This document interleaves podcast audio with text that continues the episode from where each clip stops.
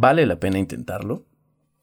Antes de comenzar este episodio, quiero aclarar, este episodio va dirigido para ti que estás pensando en comenzar ese proyecto, que estás pensando si te conviene o no pintarte el cabello de ese color, comenzar esa relación, cambiar de carrera, comenzar a trabajar, comenzar a estudiar una técnica de dibujo, comenzar esa vida fit, o si estás pensando en si vale la pena intentar cualquier cosa.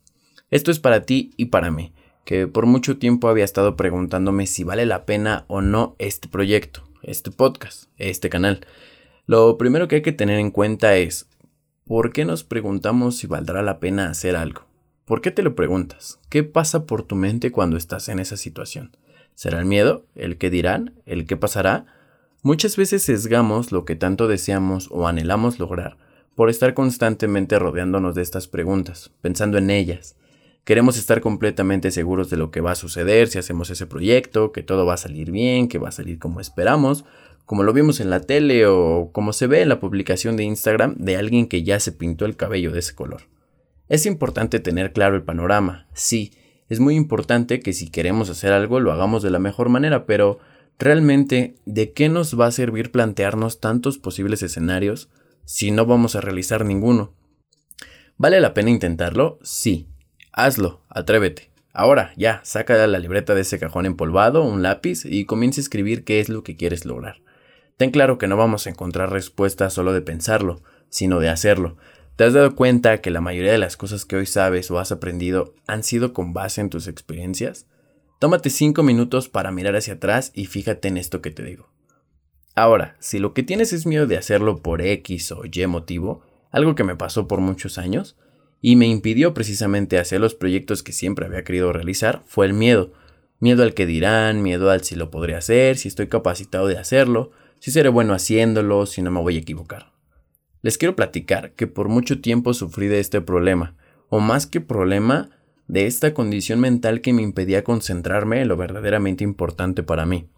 Durante siete años he intentado hacer contenido para redes sociales.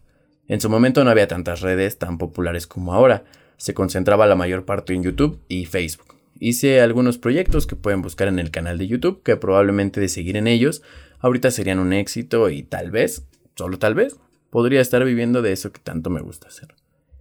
Cada que mi entorno desfavorecía, mis amigos no podían grabar o no había el tiempo para hacerlo en conjunto, me hacía bolita y dejaba de realizarlo. Lo dejé por la simple y sencilla razón de tener miedo de exponerme yo solo. Con todos esos momentos como experiencia, hoy estoy más comprometido que nunca con este proyecto. Aprendí que hay cosas importantes para superar de esa pregunta, si vale la pena intentarlo o no, y mucho de ello se debe al entorno.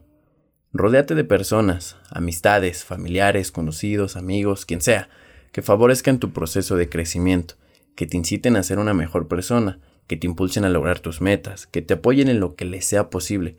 Rodéate de personas que tú sabes que comparten algo en común, que no son negativas para tu vida, que no se burlan de lo que es importante para ti, que no se ríen de lo que intentas, que no te juzgan por los errores que has cometido, porque todos aprendemos de nuestros errores, de nuestros tropiezos, y lo que más vale es seguir, pararte y levantarte, continuar a pesar de todo el ruido que esto genera. Ten en cuenta que las personas que juzgan, critican, se burlan y recriminan cosas antes de intentar aportar algo, no son una buena persona tal como parece, por mucho que el chisme esté muy chido.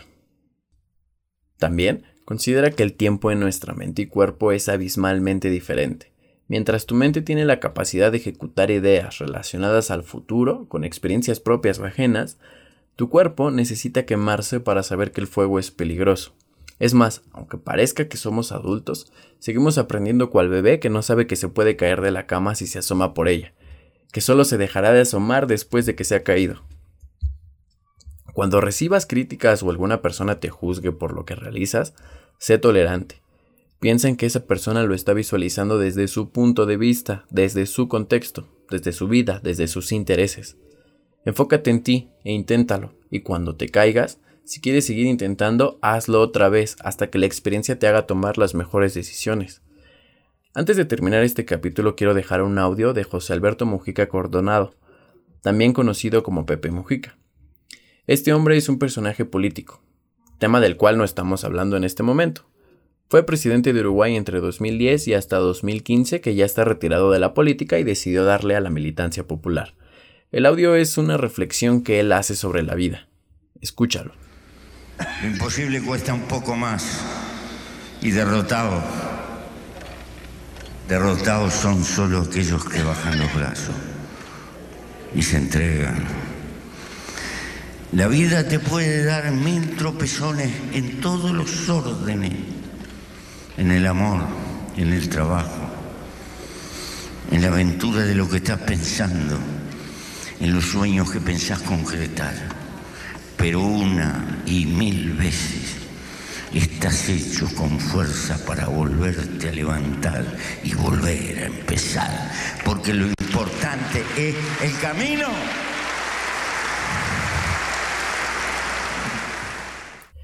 Puedes escuchar el audio completo en YouTube.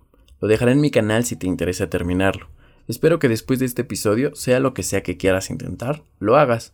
Identifica quién eres, cuáles son tus valores, qué quieres lograr, y con eso tendrás las herramientas para defenderte de todos los demás.